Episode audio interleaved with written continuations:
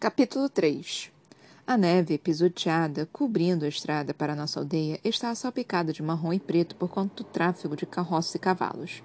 Elaine e Nesta emitiam estalos com a língua e faziam caretas conforme seguíamos pela estrada, desviando das partes especialmente nojentas. Eu sabia por que tinham vindo. Elas olharam uma vez para as peles que eu havia dobrado na sacola e pegaram as capas.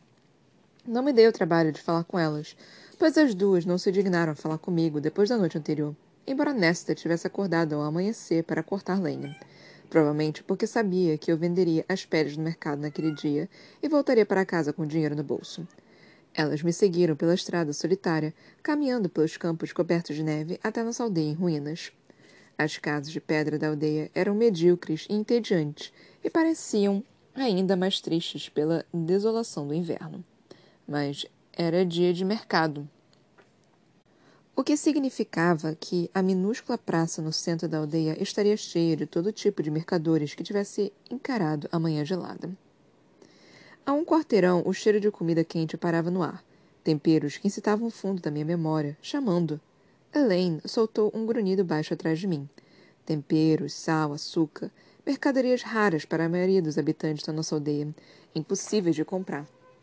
Se eu me saísse bem no mercado, talvez tivesse suficiente para comprar algo delicioso para nós. Olhei para trás, abrindo a boca para sugerir, mas viramos a esquina e quase tropeçamos umas nas outras quando paramos ao mesmo tempo. Que a luz imortal brilhe sobre vocês, irmãs, disse a jovem de túnica pálida diretamente em nosso caminho. Nesta e Elaine estalaram a língua. Contive um gemido. Perfeito!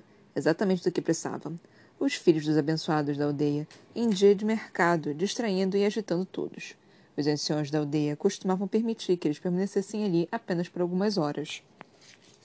Mas a mera presença dos tolos fanáticos que ainda adoravam os grão-féricos deixava as pessoas nervosas. Me deixava nervosa. Há muito tempo os grão-féricos tinham sido nossos senhores supremos, não deuses. E eles certamente não foram bondosos. A jovem estendeu as mãos brancas como a lua, com um gesto cumprimento, um bracelete de sinos de prata, prata de verdade, tilintando do pulso. Tem um momento para poder ouvir a palavra dos abençoados? Não, rebateu Nesta com desprezo, ignorando as mãos da garota e cutucando Elaine para que caminhasse. Não temos.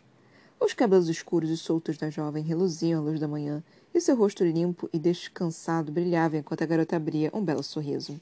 Havia cinco outros acólitos atrás dela, rapazes e mulheres de cabelos longos, não cortados, todos pescrutando o mercado em busca de jovens para incomodar. Só levará um minuto, disse a seguidora, postando-se à frente Nesta. Era impressionante, impressionante mesmo, ver Nesta ficar ereta como uma vareta, esticar os ombros e olhar com o nariz empinado para a jovem como uma rainha sem trono. Vá cuspir suas baboseiras fanáticas para algum tolo. Não vai encontrar ninguém para converter aqui. A garota se encolheu de volta. Uma sombra perpassou seus olhos castanhos. Contive minha vontade de encolher o corpo. Talvez não fosse o melhor jeito de lidar com eles, pois poderiam se tornar um verdadeiro transtorno quando agitados. Nesta ergueu a mão e puxou a manga do casaco para mostrar o bracelete de ferro ali, o mesmo que Elaine usava. Elas haviam comprado adornos combinando anos antes. A seguidora arquejou, os olhos arregalados. Está vendo isso? Se honesta, dando um passo à frente. A seguidora recuou. É isto que deveria estar usando, não os sininhos de prata para atrair aqueles monstros féricos. Como ousa usar uma afronta vil contra nossos amigos imortais? Vá pegar em outra aldeia, disparou Nesta.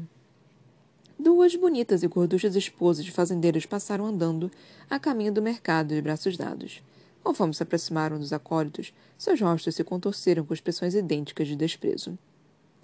Prostituta amante de féricos, cuni uma delas para a jovem. Eu não pude discordar. Os acólitos ficaram em silêncio. A outra deã, abastada o suficiente para ter um colar farto de ferro trançado ao redor da garganta, semicerrou os olhos, o lábio superior se afastando dos dentes. Vocês idiotas não entendem o que aqueles monstros fizeram conosco durante tantos séculos?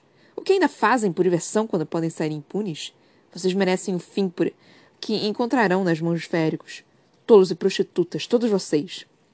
Nesta assentiu para as mulheres conforme seguiram seu caminho. Nós voltamos para a jovem ainda parada diante de nós, e até mesmo Elaine franziu a testa com desprezo. Mas a jovem respirou fundo, o rosto mais uma vez se tornando sereno, e falou. Eu vivia nessa ignorância também até ouvir as palavras de abençoados.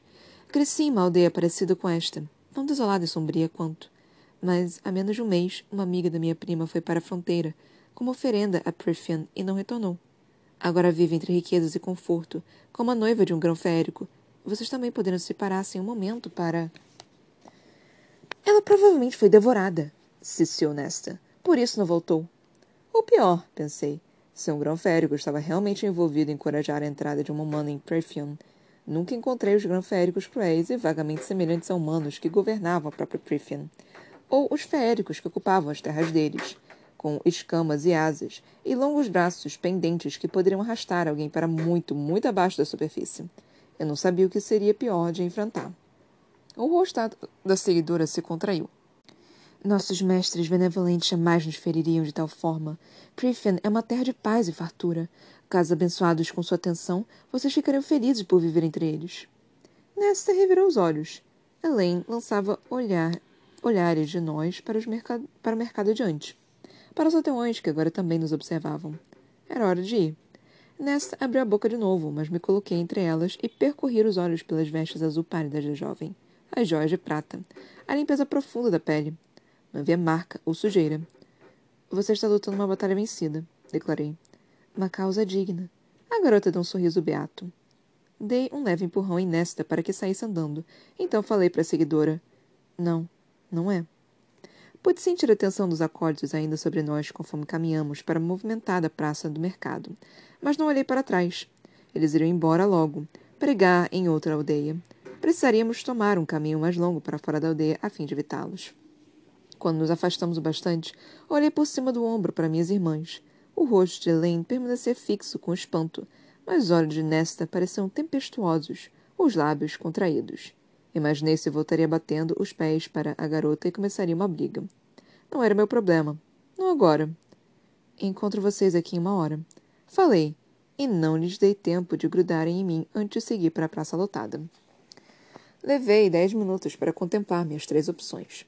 Havia meus compradores de sempre, o sapateiro enrugado e o alfaiate de olhar aguçado, que frequentava nosso mercado, vindo de uma aldeia próxima, e então o desconhecido, uma mulher grande como uma montanha, sentado na beira da fonte quadrada da, mesa, da nossa praça em ruínas, sem qualquer carrinho ou barraquinha, mas parecendo disposta a negociar mesmo assim.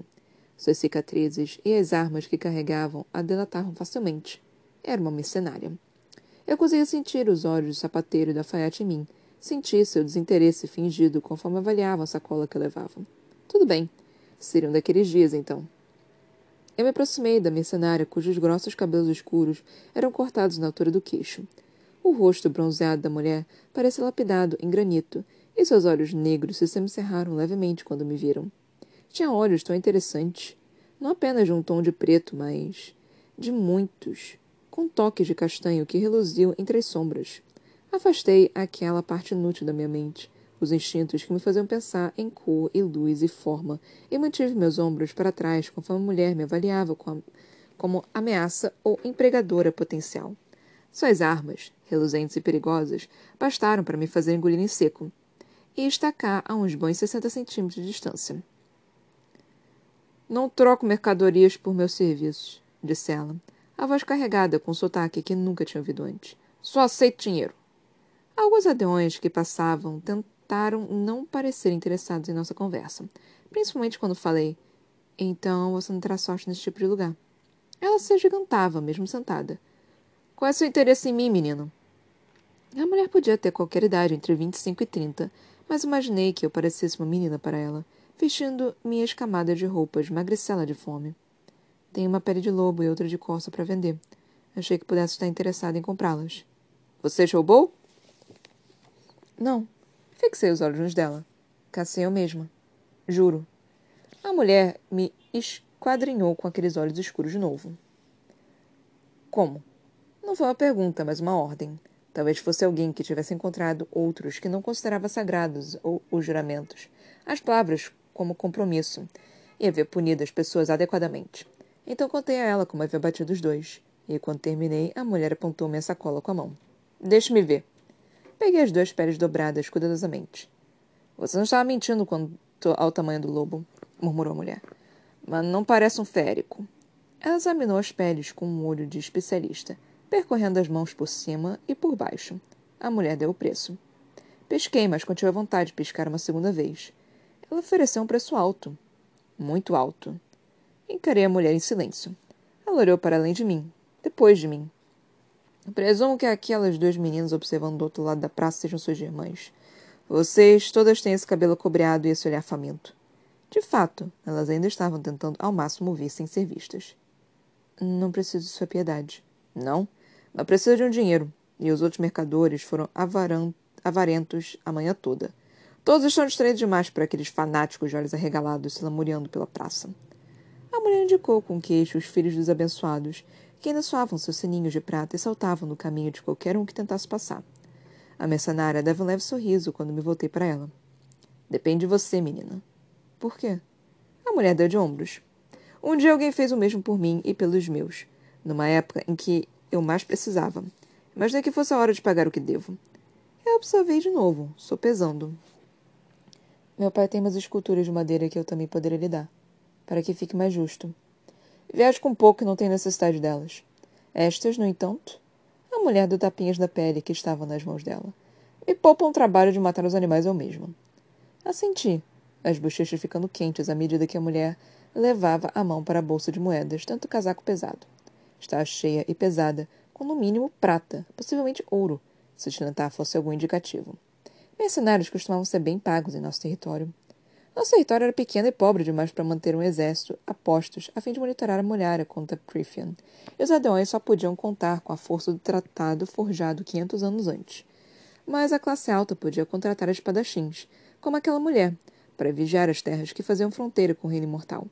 Era uma ilusão de conforto, exatamente como as marcas em nosso portal. Todos sabíamos, bem no fundo, que não havia nada a ser feito contra os féricos.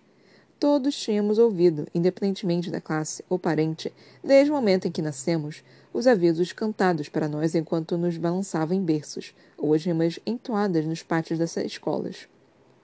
Um dos grãos féricos poderia transformar nossos ossos em pó a cem metros de distância. Não que minhas irmãs e eu tivéssemos visto. Mas mesmo assim tentávamos acreditar que alguma coisa, qualquer coisa, pudesse funcionar contra eles se algum dia os encontrássemos. Havia duas barracas no mercado que alimentavam esses medos, oferecendo amuletos e bugigangas, e encantamentos e pedaços de ferro. Eu não podia pagar por eles, e se de fato funcionassem, só nos dariam alguns minutos para nos preparar. Correr era inútil. Lutar também. Mas Nesta e Elaine ainda usavam os braceletes de ferro sempre que saíam do chalé. Até Isaac tinha uma pulseira do material ao redor de um dos punhos, sempre escondida sob a manga. Ele se oferecera para me comprar uma, certa vez, mas eu recusei. Pareceu pessoal demais, muito semelhante a um pagamento. Muito. um lembrete permanente do que quer que nós fôssemos e do que não éramos um para o outro. A mercenária transferiu as moedas para a palma da minha mão, que esperava, e eu as coloquei no bolso. O peso das moedas lembravam de uma pedra de moinho, não havia como minhas irmãs não terem visto dinheiro. Sem dúvida, já estaria imaginando como poderiam me persuadir a dar um pouco a elas. Obrigada. Agradeci a mercenária, tentando, sem conseguir evitar amargura na voz, conforme sentia minhas irmãs se aproximarem como abutres circundando uma carcaça. A mercenária acariciou a pele de lobo. Um conselho. De uma caçadora para outra. Erguei sobrancelhas. Não entre muito no bosque. Eu nem chegaria perto de onde você esteve ontem. Um lobo deste tamanho seria o menor de seus problemas. Mais e mais ouço histórias daquelas coisas atravessando o muro. Um calafrio percorreu minha espinha. Eles vão. Elas vão atacar? Se fosse verdade, eu encontraria um modo de tirar minha família deste território miserável e úmido e rumaria para o sul, para longe da muralha invisível que dividia nosso mundo, antes que pudessem cruzá-la. Houve um tempo, há muito tempo, e durante milênios antes disso, em que éramos escravizados dos senhores granféricos. Houve um tempo em que construímos para eles gloriosas extens extensas civilizações. Com nosso sangue e suor, construímos templos para seus deuses selvagens. Houve um tempo em que nos rebelamos em todas as terras e territórios. A guerra fora tão sangrenta, tão destrutiva, que foi preciso que seis rainhas mortais oferecessem um tratado para que o massacre terminasse dos dois lados e para que a muralha fosse construída. O norte de nosso mundo foi concedido aos grão-féricos e aos féricos que levavam, levaram sua magia com eles. O sul ficou para nós, mortais covardes, eternamente forçados a tirar o sustento da terra. Ninguém sabe que os grão-féricos estão planejando.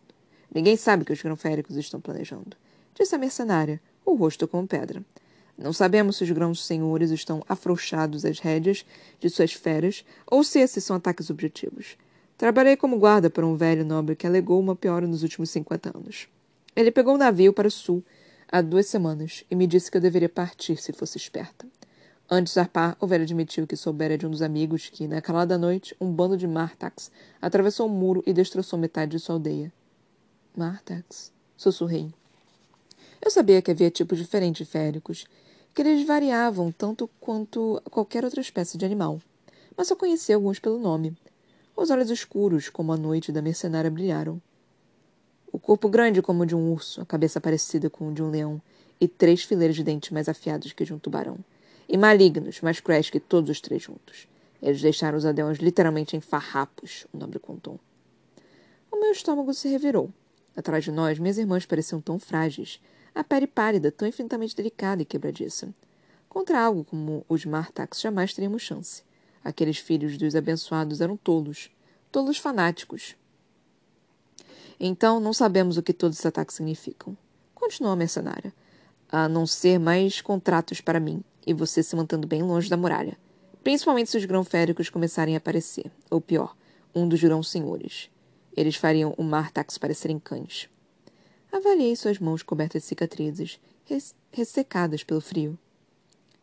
Já encarou outro tipo de férico? Os olhos da mulher se fecharam. Não quer saber, menina, a não ser que queira vomitar seu café da manhã. Eu estava mesmo meio enjoada. Enjoada e assustada. Era mais mortal que os Martax? Ousei perguntar. A mulher puxou a manga do pesado casaco, revelando um antebraço bronzeado e musculoso, salpicado de terríveis cicatrizes torcidas. O arco que formava era tão semelhante a. Não tinha força bruta ou tamanho de um Martax, revelou a mulher, mas sua mordida era cheia de veneno. Dois meses foi o tempo que fiquei apagada. Quatro meses até ter forças para andar de novo. A mulher puxou a perna da calça. Lindo, pensei, mesmo quando o horror daquilo se contorceu em meu estômago. Contra a pele bronzeada, às vezes estavam pretas, um preto sólido em formato de teia de aranha que cobria sua, suas pernas como geada. O curandeiro disse que nada podia ter, ser feito, que tenho sorte de andar com o veneno ainda em minhas pernas. Talvez me mate um dia, talvez me deixe aleijada, mas pelo menos partirei sabendo que matei a coisa primeiro. O sangue em minhas veias pareceu gelar quando a mulher desceu a barra da calça. Se alguém na praça tinha visto, não ousou falar a respeito, ou se aproximar. E eu ouvir bastante por um dia. Então recuei um passo, me acalmando apesar do que ela havia contado e mostrado. Obrigada pelos avisos, falei. A atenção da mulher se voltou para trás de mim. Ela me deu um sorriso levemente divertido. Boa sorte. Então, a mão esguia de alguém se fechou em meu antebraço, me arrastando para longe. Eu sabia que era Nesta antes mesmo de olhar para ela. São perigosos, sussurrou Nesta, os dedos se enterrando em meu braço conforme ela continuava me puxando para longe da mercenária. Não chegue perto dele de novo. Encarei Nesta por um momento, e depois Elaine, cujo rosto ficara pálido e contraído. Tem alguma coisa que eu preciso saber? Perguntei baixinho. Não conseguia me lembrar da última vez que Nesta tentara me avisar sobre alguma coisa. Elaine era a única com quem ela se importava. São trogloditas levarão qualquer moeda que conseguirem, mesmo que seja força. Olhei para a mercenária, que ainda estava examinando as peles novas. Ela roubou você? Não ela, murmurou Elaine. Um outro que passou. Só tínhamos algumas moedas. Ele se irritou, mas. Por que não denunciou ou me contou? O que você poderia ter feito? indagou Nesta, com escárnio. Desafiaria o homem para uma briga com arco e flecha? E quem deste esgoto de aldeia sequer ligaria se nós denunciássemos alguma coisa? E quanto a Thomas Mandry? Falei com frieza. Os olhos de Nessa brilharam, mas o movimento atrás de mim chamou sua atenção, e ela me lançou o que imaginei ser uma tentativa de um sorriso doce, provavelmente quando se lembrou do dinheiro que agora levava. Seu amigo está esperando você. Virei. De fato, Isaac observava do outro lado da praça, os braços cruzados ao se recostar contra uma construção. Embora fosse o filho mais velho do único fazendeiro abastado da aldeia, ainda estava magro devido ao inverno, e os cabelos castanhos ficaram ralos, relativamente bonito, de fala mansa e reservado, mas com um toque sombrio que nos havia atraído um para o outro, aquela compreensão mútua de como nossas vidas eram desprezíveis e sempre seriam. Nós nos conhecíamos superficialmente havia anos, desde que minha família tinha se mudado para a aldeia, mas nunca pensei muito em Isaac até que acabamos pegando a estrada principal juntos certa tarde. Só conversamos sobre os ovos que ele estava levando ao mercado. Eu admirava a variedade de cores dentro do cesto que Isaac carregava. Marrons escuros e claros, azuis e verdes dos mais pálidos. Simples, tranquilo, talvez um pouco esquisito, mas Isaac me deixou em meu chalé sem que eu me sentisse tão. só. Uma semana depois, eu o puxei para aquele celeiro decrépito. Isaac foi meu primeiro e único amante nos dois anos em que nos encontrávamos. Às vezes nos encontrávamos toda noite durante uma semana, em outras passávamos um mês sem nos ver. Mas era sempre igual. Uma descarga de roupas jogadas e fôlegos compartilhados, línguas e dentes. De vez em quando conversávamos, ou melhor, Isaac falava sobre as pressões e os fardos que o pai colocava sobre ele. Em geral, não soltávamos uma palavra o tempo todo, eu não pude dizer que nosso jeito de fazer amor era especialmente habilidoso, mas ainda assim era uma libertação, um alívio, um pouco de egoísmo. Não havia amor entre nós e jamais houvera. Pelo menos o que eu presumia que as pessoas queriam dizer quando falavam sobre amor, mas parte de mim tinha ficado deprimida quando Isaac contou que em breve se casaria. Eu ainda não estava desesperado bastante para pedir que ele me visse depois, do casado, depois de casado. Isaac inclinou a cabeça em um gesto familiar. Então desceu a rua, para fora da aldeia e para o antigo celeiro no qual ele estaria esperando. Não éramos discretos a respeito de nossos encontros, mas tomávamos medidas para evitar que ficasse óbvio demais. Nesta, emiti um estalo com a língua, cruzando os braços. Espero que vocês dois estejam tomando cuidado. É um pouco tarde para fingir se importar, falei, mas tomávamos cuidado. Como eu não podia pagar, o próprio Isaac tomava a mistura contraceptiva. Ele sabia que eu não tocaria de outra forma. Levei a mão ao bolso, tirando de dentro uma moeda de vinte. Elaine inspirou fundo e não me deu o trabalho de olhar para qualquer das minhas irmãs quando coloquei a moeda na palma da mão dela e falei: Vejo vocês em casa. Mais tarde, depois de jantar mais servo, quando estávamos todos reunidos ao redor da lareira para um momento tranquilo antes de dormir, observei minhas irmãs sussurrando e rindo juntas. Parte de mim sempre as invejou pela proximidade. Tinham gastado até o último centavo do que dei a elas em que eu não sabia, embora Elaine tivesse trazido um novo cinzel para os trabalhos em madeira de nosso pai. O manto e as botas pelos quais haviam choramingado na noite anterior haviam sido caros demais, mas não briguei com elas por isso. Não quando Nessa saiu uma segunda vez para cortar mais lenha sem que eu pedisse. Felizmente, elas evitaram outro confronto com os filhos abençoados. Meu pai costelava na cadeira, a bengala sobre o joelho retorcido. Era um momento tão bom quanto qualquer outro para tocar no assunto de Thomas Mandrake com Nesta. Eu me virei para ela, abrindo a boca. Mas um rugido quase ensurdecedor ressoou, e minhas irmãs gritaram quando a neve irrompeu na sala e uma sueta enorme, grunhindo, surgiu à porta.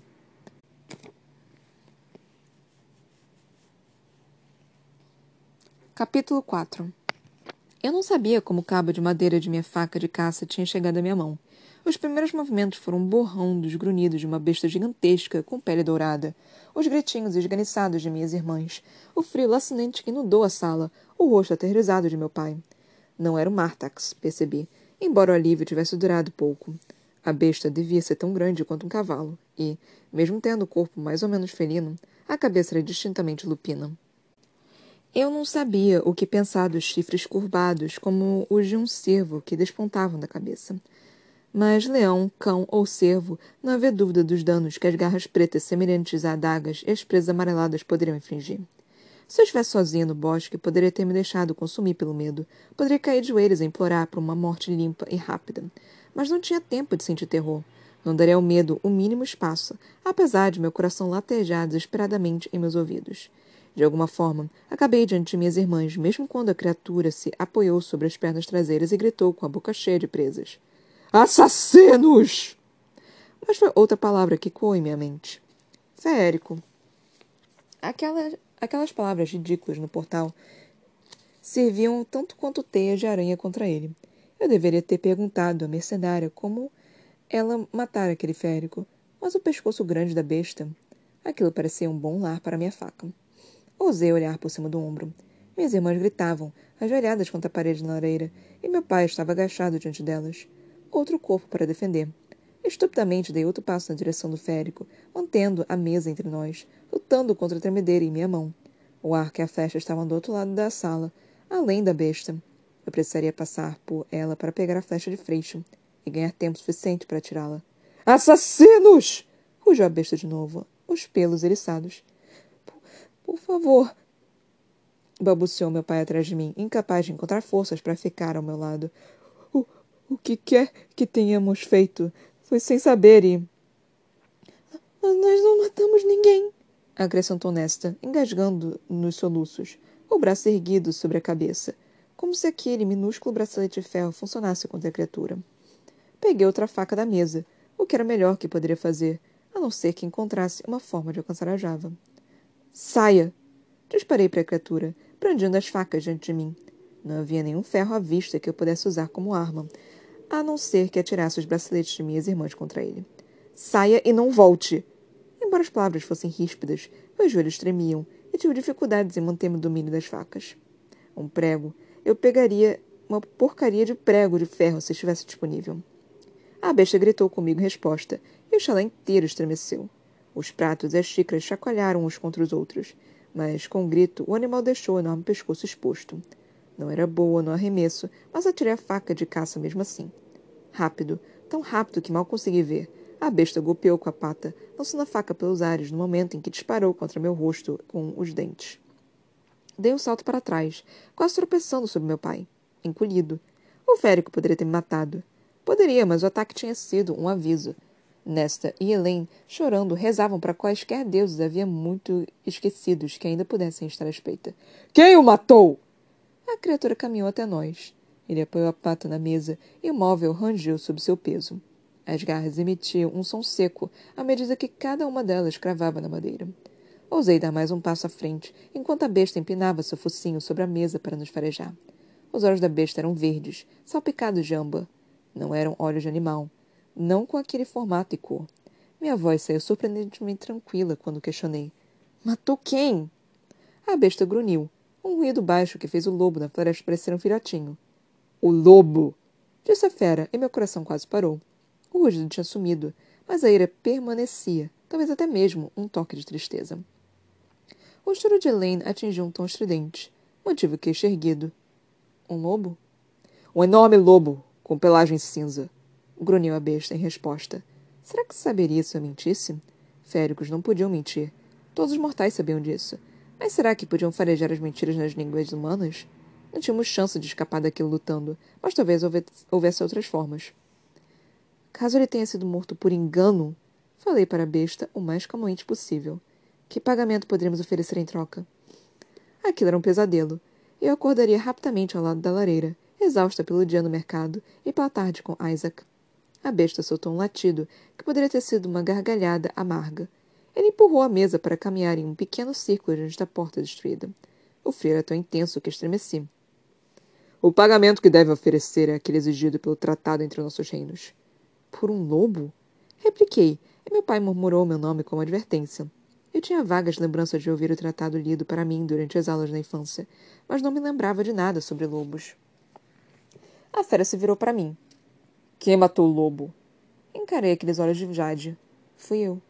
O animal piscou e, então, olhou para minhas irmãs, depois de volta para mim, para minha magreza, sem dúvida, enxergando apenas fragilidade.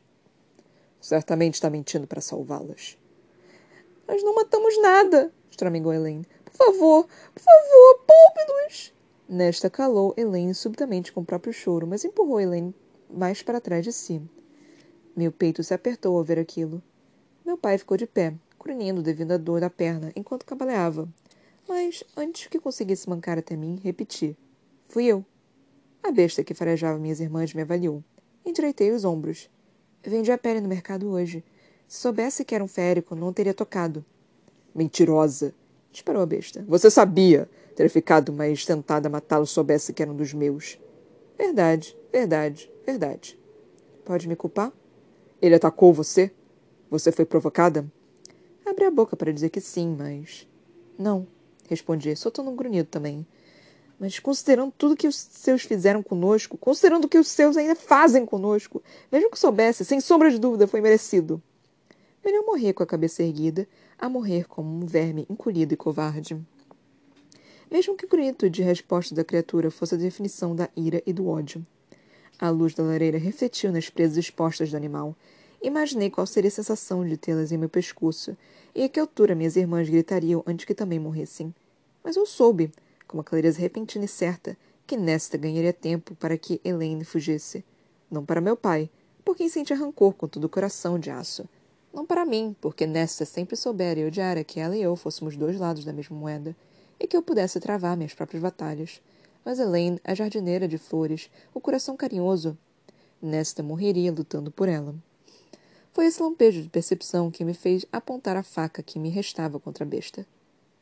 Qual é o pagamento que o tratado requer? Os olhos do animal não deixaram meu rosto à medida que ele falava. Uma vida por outra. Qualquer ataque não provocado contra féricos, por humanos, só pode ser pago com uma vida humana em troca. Meus irmãos pararam de chorar.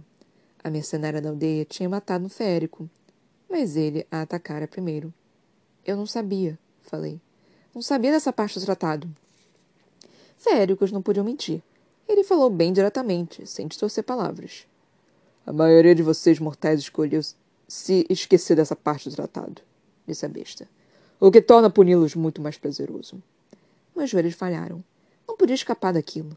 Não podia fugir daquilo. Não podia sequer correr, pois o animal tinha bloqueado o único caminho até a porta. Faça do lado de fora. Sussurrei as palavras falhando.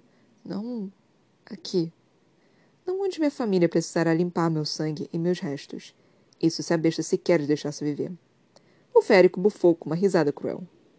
Disposto a aceitar seu destino tão facilmente? Quando eu apenas o encarei, o férico disse. Por ter a coragem de sugerir onde eu deveria matar você, vou lhe contar um segredo, mana. Prithian deve reclamar sua vida de alguma forma pela vida que lhe tirou. Então, como representante do reino imortal, posso estripá-la como suíno ou... Você pode atravessar a muralha e passar os restos de seus dias em Prithian. Pisquei. O quê? Ele falou devagar, como se eu fosse de fato tão burra quanto um suíno. Pode morrer esta noite ou oferecer sua vida a Prithian e morar lá para sempre, abrindo mão do reino humano. Faça isso, filho. Sussurrou meu pai atrás de mim. Vá! Não olhei para ele quando falei. Morar onde? Cada centímetro de Prithian é letal para nós. Seria melhor eu morrer naquela noite que viver. Seria melhor morrer naquela noite que viver em terror absoluto do outro lado da muralha, até encontrar meu fim de uma forma sem dúvida ainda mais terrível. Tenho terras, disse Férico, baixinho, quase relutante. Darei permissão para que more nelas. Por que se incomodar? Talvez essa fosse a pergunta de um tolo, mas. Você assassinou meu amigo, grunhiu a besta. Assassinou e escalpelou meu, seu cadáver. Vendeu-o no mercado e depois disse que ele mereceu. Mesmo assim, tem a audácia de questionar minha generosidade? Tipicamente humano, ele pareceu acrescentar em silêncio. Não precisava mencionar a brecha no tratado. Eu me aproximei, tanto que consegui sentir o hálito quente do férico no meu rosto. Féricos de fato não podiam mentir, mas eles podiam omitir informações. A besta grunhiu de novo. Tolice minha me esquecer de que humanos têm uma opinião tão baixa a nosso respeito. Vocês, humanos, não entendem mais o que é misericórdia. Censurou ele, as presas a centímetros de meu pescoço. Vou deixar bem claro para você, menina. Pode vir viva para minha casa em Prithian, oferecer sua vida pela do lobo dessa forma, ou pode sair agora mesmo e ser destroçada. Sua escolha. Os passos hesitantes do meu pai soaram antes de ele segurar meu ombro. Por favor, bom senhor Fe Feira é minha caçula. Imploro para que a poupe. Ela é tudo. Ela é tudo. No entanto, o que queria dizer morreu na garganta do meu pai quando a besta rugiu de novo. Mas ao ouvir aquelas poucas palavras que ele conseguiu dizer, o esforço que tinha feito foi como uma lâmina contra a minha barriga. Meu pai tremeu, encolhendo o corpo quando falou. Por favor, silêncio! Esperou a criatura. E o ódio fervilhou tão forte em mim que foi difícil não correr e enfiar a daga em seu olho. Mas quando cheguei a levantar, levantar o braço, soube que o animal fecharia a boca em meu pescoço. Posso conseguir ouro, disse meu pai, e meu ódio se dissolveu. O único modo de ele conseguir dinheiro era mendigando. Mesmo assim, teria sorte se conseguisse algumas moedas de cobre. Eu tinha visto como os abastados eram impiedosos em nossa aldeia. Já fazia anos que eu sabia que os monstros em nosso reino mortal eram tão ruins quanto aqueles do outro lado da muralha. A besta riu com escárnio. Quanto vale a vida de sua filha para você? Acho que equivale a uma, a uma quantia? Nesta ainda mantinha Helena atrás de si. O rosto de Helena estava tão pálido que se igualava à neve que caía pela porta aberta. Mas Com as sobrancelhas abaixadas, Nesta monitorava cada movimento que a criatura fazia. Ela nem se importou de olhar para meu pai, como se já soubesse qual era a resposta. Quando meu pai não respondeu, ousei dar outro passo na direção da fera, atraindo sua atenção para mim. Eu precisava tirá-la dali, afastá-la de minha família. Pelo modo como o animal afastou minha faca, qualquer esperança de escapar estava em, de alguma forma, surpreendê-lo. Audição aguçada do férico, eu duvidava de que teria qualquer chance, em algum momento, pelo menos até acreditar que eu era dócil. Se tentasse atacar o animal ou fugir antes disso, ele destruiria minha família por diversão. E então me encontraria de novo. Eu não tinha escolha a não ser partir. Depois encontraria uma oportunidade de cortar a garganta do animal, ou pelo menos debilitá-lo o suficiente para fugir. Contanto que os féricos não conseguissem me encontrar de novo, não poderiam me fazer cumprir o tratado, mesmo que isso me tornasse uma amaldiçoada quebradora de juramentos. Mas, se fosse com a besta, estaria quebrando a promessa mais importante que eu já fizera – isso com certeza vence um tratado antigo que eu sequer havia assinado. Soltei o cabo da daga que me restava e encarei os olhos verdes em um longo silêncio antes de dizer: Quando partimos? Aquelas feições lupinas permaneceram ferozes, cruéis. Qualquer esperança teimosa de resistência morreu quando o animal foi até a porta. Não até a aljava que eu tinha deixado atrás dela. Ele pegou a flecha de freixo, farejou e grunhiu. Com dois movimentos, o animal partiu a flecha no meio e a jogou na fogueira atrás de minhas irmãs antes de voltar para mim. Eu conseguia sentir o cheiro de minha ruína em seu hálito quando o animal falou. Agora! Agora! Até mesmo Elaine ergueu a cabeça para me encarar com horror mudo. Mas não podia olhar para ela. Não podia olhar para Nesta. Não quando ainda estava agachadas ali, ainda em silêncio. Eu me virei para meu pai. Os olhos dele estavam marejados, então olhei para os poucos armários que tínhamos. Narcisos desbotados, amarelos demais, se curvavam sobre os puxadores. Agora. A besta caminhou de um lado para o outro em frente à porta. Eu não queria contemplar para onde iria ou o que faria comigo. Correr seria tolice, até que fosse o momento certo. O cervo vai durar duas semanas. Falei para meu pai, enquanto reunia minhas roupas para me proteger do frio. Comece com a carne fresca, então passo para a carne já seca. Você sabe como fazer isso? Feira. Sussurrei meu pai, mas segui enquanto eu achava um manto. Deixei o dinheiro das peles na cômoda. Avisei. Vai durar um tempo se forem cuidadosos. Finalmente, olhei para meu pai de novo e me permiti memorizar as feições de seu rosto. Meus olhos arderam, mas pisquei para afastar as lágrimas quando enfiei as mãos nas luvas gastas. Quando a primavera chegar, caçem perto da vegetação ao sul da grande curva do rio nascente da prata. Os coelhos fazem as tocas ali. Peçam. Peço a Isaac Hale que mostre como montar armadilhas. Ensinei ele no ano passado.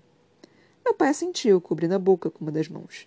A besta grunhiu como advertência e saiu noite afora. Fiz menção de a seguir, mas parei a fim de observar minhas irmãs, ainda agachadas ao lado da lareira, como se não ousassem se mover até que eu fosse embora. Elaine disse meu nome sem emitir som, mas continuou encolhida, manteve a cabeça baixa. Então me voltei para Nesta, cujo rosto era tão parecido com o de minha mãe, tão frio e determinado. O que quer que faça, disse eu baixinho, não se casa com Thomas Mundray. O pai dele bate na mulher, e nenhum dos filhos faz nada para impedir.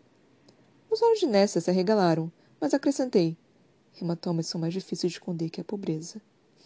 Nessa enrijeceu o corpo, mas não disse nada. Nenhuma de minhas irmãs disse algo, à medida que me dirigia à porta aberta. Mas a mão de alguém se fechou em meu braço, me puxando até que eu parasse. Quando me virei para olhar para ele, meu pai abriu e fechou a boca. Lado de fora, a besta, sentindo que eu tinha sido detida, emitiu um grunhido estrondoso na direção do chalé. Feira, disse meu pai. Os dedos tremeram quando segurou minhas mãos enluvadas, mas os olhos dele ficaram mais nítidos e mais fortes do que eu vira em anos. Você sempre foi boa demais para este lugar, Feira. Boa demais para nós. Boa demais para qualquer um. Ele apertou minhas mãos. Se algum dia fugir, se convencê-los de que pagou sua dívida, não volte. Eu não esperava um adeus de partir o coração, mas não imaginava aquilo também. Jamais volte, aconselhou meu pai, soltando minhas mãos para me sacudir pelos ombros. Feira. Meu pai disse meu nome às pressas, a garganta oscilando. Vá para algum lugar novo e construa sua reputação lá. Ao longe, a besta era apenas uma sombra, me chamando para um destino que eu, sem querer, tinha infligido a mim mesma e a minha família. Uma vida por outra. Mas e se a vida oferecida como pagamento também significasse a perda de outras três? Só esse pensamento me deu coragem, me fez voltar à realidade. Eu jamais contei a meu pai sobre a promessa que tinha feito à mamãe, e não havia por que explicar agora. Então me desvencilhei dele e saí. Deixei que os sons de neve estalando sob meus pés levassem as palavras de meu pai enquanto seguia a fera para o bosque envolto pela noite.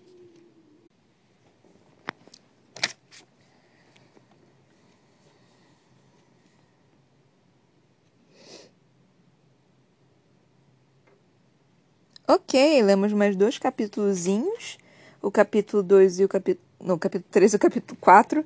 Paramos na página 49, na página 50 começa o capítulo 5. Eu vou dizer que eu achei esses dois capítulos mais interessantes do que os dois primeiros. Eu não sei se esse livro foi escrito antes de, de Trono de Vidro, porque não sei, tipo, eu, eu não tô sentindo. Porque Trono de Vidro foi muito bem escrito. Esse daqui eu tô sentindo um pouquinho menos de, de competência na escrita. Mas a história tá interessante. Eu estou assumindo que, que é, é, esse bicho, né, que foi atrás da, da Feira foi. É, eu acho que é o Reese, né? Porque eu, eu tomei minis spoilers de nome. Eu não sei quem é. Então, tipo, eu tô achando que é o Rissand, né? Eu, eu estou assumindo que seja ele. Eu não tenho certeza.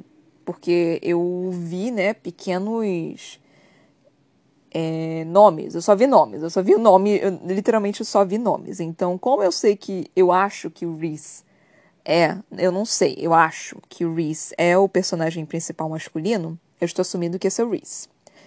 E que bom, porque que ele chegou rápido, porque eu já estava afim dele chegar rápido já. Uh, cara, esse capítulo já foi mais interessante. Esses dois capítulos foram mais interessantes. Eu, eu realmente achei eles mais interessantes. Eu não, eu não, cara, eu não sei. Eu, eu não sei o que pensar. Por quê? Porque a Sarah J. Maas colocou muita informação pra gente, mas é informação precária. Não foram informações assim que, tipo, ela, ela não me deu uma listinha falando, não, os féricos são tal, tal, tal, os féricos são assim, assim, assim. Ela basicamente só falou, tipo, não, existem espécies diferentes de féricos. Cada férico é uma espécie diferente. Eu fiquei, puta que pariu, tá certo então. É, então, e, e, parece que tem os Mordax, né? Que são uma espécie diferente de, de féricos e parece que são os parecidos com, o, com ursos. E aparentemente nós temos os, os féricos que parecem com lobos, né? Eu, eu já sabia que esse lobo era um férico. Eu só não entendi porque a mercenária disse, tipo, ah, não é férico. Como assim não é férico? A porra do, do do, do férico que apareceu arrombando a porta e disse: Era meu amigo, que não sei o que, que você matou. E como caralho ele sabia que foi ali, gente? Deve, deve ser algum. Deve ter farejado, né? Não é possível. E aí ele foi para lá e tipo, não, vocês mataram, assassino, não sei o que. Outra coisa que não faz sentido por que caralhos ele tava putaço, né? Vocês viram que, que ele já chegou eh, arrombando a porta, botando pau na mesa, gritando pra caralho, rugindo, fazendo os caralho a quatro. E tipo, não, tem que ser pago com uma vida. E aí a, a assim, super calma, falando, foi por engano, assim, não sabia que ele era um férico. Mas eu super mataria ele se eu soubesse que era um férico. Feira, você não fala coisa assim, puta que me pariu. E aí o, o, o Férico falando, tipo, tá, eu deixo você viver na minha, na minha nas minhas terras. Em Freehand, sei lá que, que porra de lugar é esse. Eu deixo você viver nas minhas terras. A própria, a própria Pharaoh não entendeu, tipo, mano, por que, que você faria isso? Ele falou, você não entende misericórdia? Ou não quando eu assassinei seu amigo. Nesses casos é meio que complexo você entender. E tem um mapinha também, né, daqui. É... Nossa, ok. Aparentemente nós temos a Terra esférica, são bem grandes, aí nós temos a muralha, que é literalmente um traço, aí nós temos as terras mortais, que são dos humanos, né? E aí nós temos Prithian, que tem muitas cortes. Tem corte noturna, corte diurna, corte crepuscular, aí tem sob a montanha, aí corte invernal, corte estival, corte outonal, corte primaveril, e ainda tem Highburn, seja lá o que que for essa merda. Aí tem muralha. Porra, as terras de, de, dos féricos são gigantes. As terras dos mortais são muito pequenas. Aí tem as terras mortais e a aldeia de Ferry. Gente, a aldeia de Ferry, tipo, do ladinho da muralha. Meu Deus. Ok, então, né? Tudo bem. É, eu aceito. Mano, as terras. A, a, a, pra, pra, cara, as terras do, do, dos féricos são gigantescas. E são divididas em cortes, né? E aí nós temos aqui corte de espinhos e rosas. Oh, achamos o nome, achamos o nome. Isso foi porque eu fui no mapa. Se eu tivesse visto o mapa antes, eu teria descoberto isso antes. Mas enfim, eu não, eu não gosto de ver mapa antes de eu conseguir entender o que está acontecendo na história. Porque senão não faz sentido. Pelo menos para mim. Pode ter algum ser humano que compreenda. Eu não consigo compreender. Eu prefiro ler um pouquinho até conseguir compreender. Mas enfim. É, aí nós tivemos isso. É, e nós tivemos um pouquinho de reconhecimento do, dos féricos. Ainda não sabemos porra nenhuma dos féricos. Nós temos um culto, porque, né? Por que não ter um culto que, que do religioso fanático? Por que não, né? Sempre vai ter. É, sem, sempre vai existir isso, gente. Não importa onde você esteja, sempre vai existir. E, tipo, é chato. Mas você consegue ver a comparação exatamente de quem que se parece, né? Tipo, eu não quero dar nomes, eu não, eu não quero apontar dedos, mas é, é, é igualzinho, né? Tá, então, basicamente, partes importantes. Foi descoberta desses féricos malucos que tem na muralha ali. Eles estão começando a passar para o reino dos mortais. Ninguém sabe o que está acontecendo, parece que está acontecendo. Maioria deles parece que tem uma raiva muito grande dos. Do, os mortais, né? Tem uma raiva muito grande dos féricos. A gente não sabe porquê, é provável que seja um preconceito, porque a porra do, do férico apareceu lá e falou, tipo, não, vou te dar, vou, vou, vou permitir que você sobreviva. Então, nós, nós temos isso, né? Então, tipo, é, não sei, algo me diz que talvez esse tratado tenha sido mal, mal contado, de alguma forma. Eu não sei exatamente porquê, não sei exatamente como. É, tá cedo demais para eu criar minhas teorias, mas a, a, a teoria que eu tenho aqui é esse tratado é, foi uma grande mentira, alguma coisa do tipo. Então eu eu acredito que ah desculpa gente tem tem tem sei lá um bicho aqui. É, então essa é a minha teoria. A teoria é que o tratado é pelo menos contado para os humanos é uma grande mentira. Eu acho alguma coisa do tipo. Acho que está acontecendo alguma coisa no reino dos féricos para os féricos resolverem estar tá vindo lá pro reino dos mortais. Tá, tá, tá rolando alguma putaria lá. Eu acho que tá rolando alguma coisa assim. E. E é por isso que eles estão indo para lá. Não sei exatamente porque eles estão matando os humanos. Vamos descobrir isso eventualmente, né? Porque tá muito no início ainda, gente. É, Vamos descobrir isso eventualmente. Uh, todo mundo tava falando, tipo, não, isso daqui não é um, uma. Todo mundo não, né? A, a Feira não achou que fosse um, um férico. E a, a mercenária também não achou que fosse um férico, mas aparentemente era férico, né? Assim, interessante. Legal.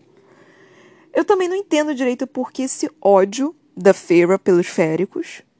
Tipo, tá, eles escravizaram o nosso povo, não sei o que, não sei o que lá, mas vocês não estão tendo ódio de alguma coisa que, assim, foi há muito tempo atrás e, assim, vocês realmente não sabem o que, que, que o que realmente aconteceu? Porque a própria Feira falou que ela não conhecia exatamente os tratados de verdade.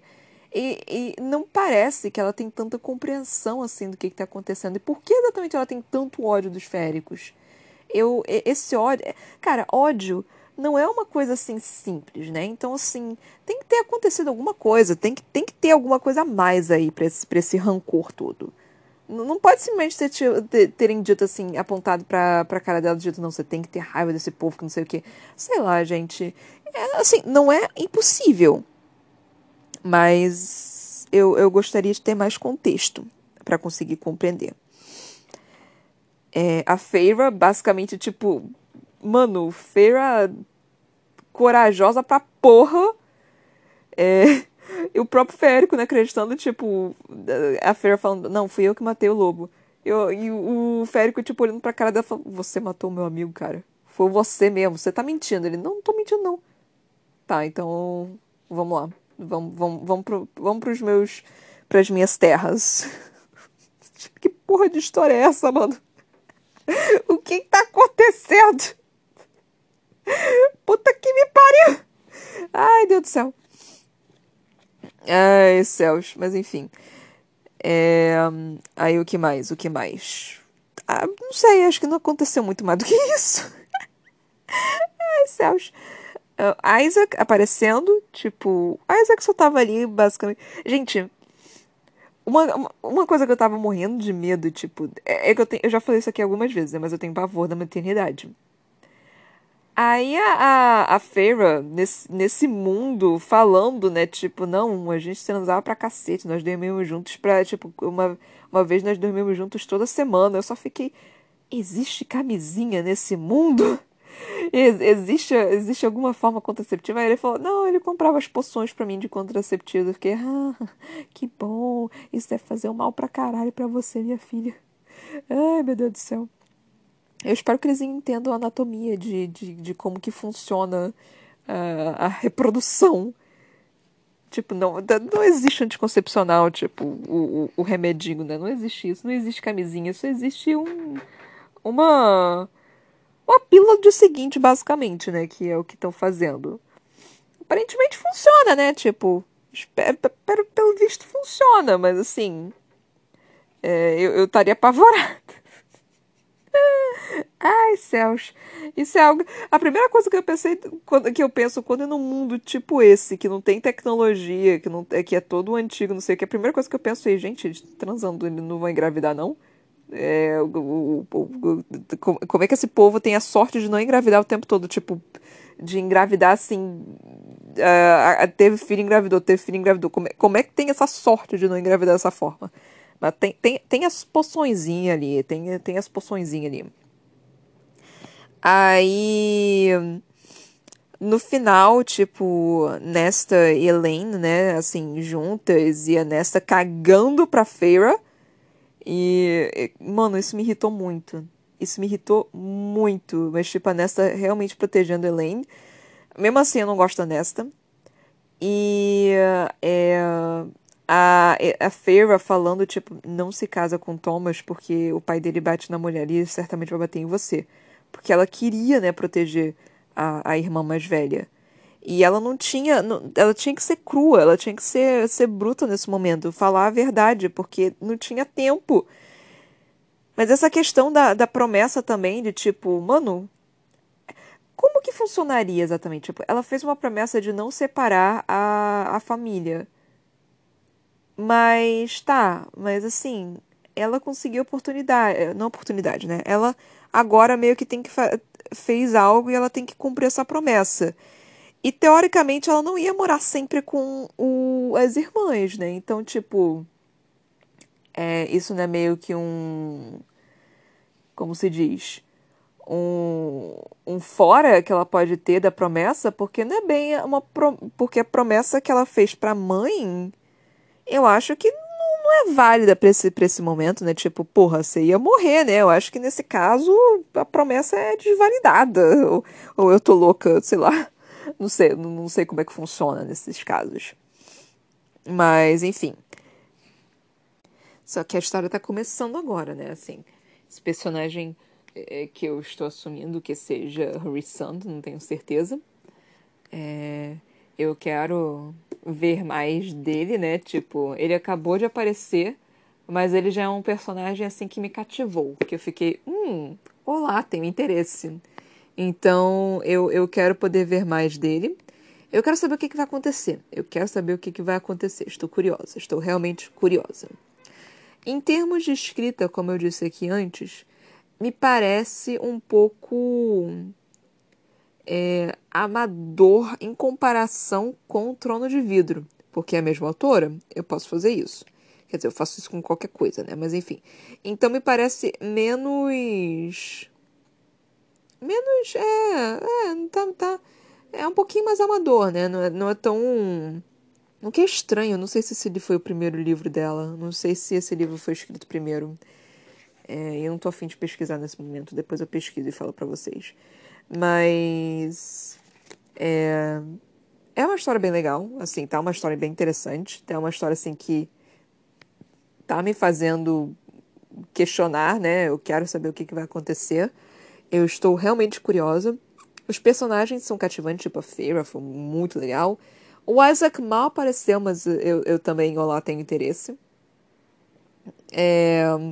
Nesta foi insuportável. Mano, a Sarah J. Maas conseguiu me fazer odiar uma personagem em 3 segundos de cena. Eu já odiei ela. É... E esse feérico aparecendo. Estou curiosa sobre ele, eu quero saber mais dele, sim. Então, acho que é isso que eu tenho para falar nesse momento, galera. Não tem, não tem muito mais aqui do que, eu, do que eu posso comentar sobre. Não tem muito, muito mais informações que eu possa é, tratar ou refletir ou falar sobre. Eu, eu tô curiosa quanto a esses feéricos. Eu adoro quando tem bastante categorização, assim. Eu, eu quero saber mais sobre eles. É, a caracterização, né, do, da, da fera, né, que apareceu foi bem a Bela e a Fera mesmo, né? Parece com a fera do, da Bela e a Fera da Disney, que você não tinha certeza se era um, um cachorro, um leão, mas tinha chifre, não sei o que. Eu pensei exatamente na fera mesmo. Ou eu não sei se vocês viram o anime, um filme belíssimo, belíssimo, que é Belle. É Belle? É Belle. Lindo, lindo, lindo, lindo, lindo, lindo, lindo. Muito lindo. Quase que me fez chorar. Maravilhoso que, te, é, que é justamente esse reconto da Bela e a Fera também. Muito, muito, muito lindo. Recomendo para todos. Então é isso, gente. Espero que vocês tenham curtido o episódio. Se vocês estiverem curtindo, por favor, compartilhem. E até a próxima. Beijinhos e tchau, tchau.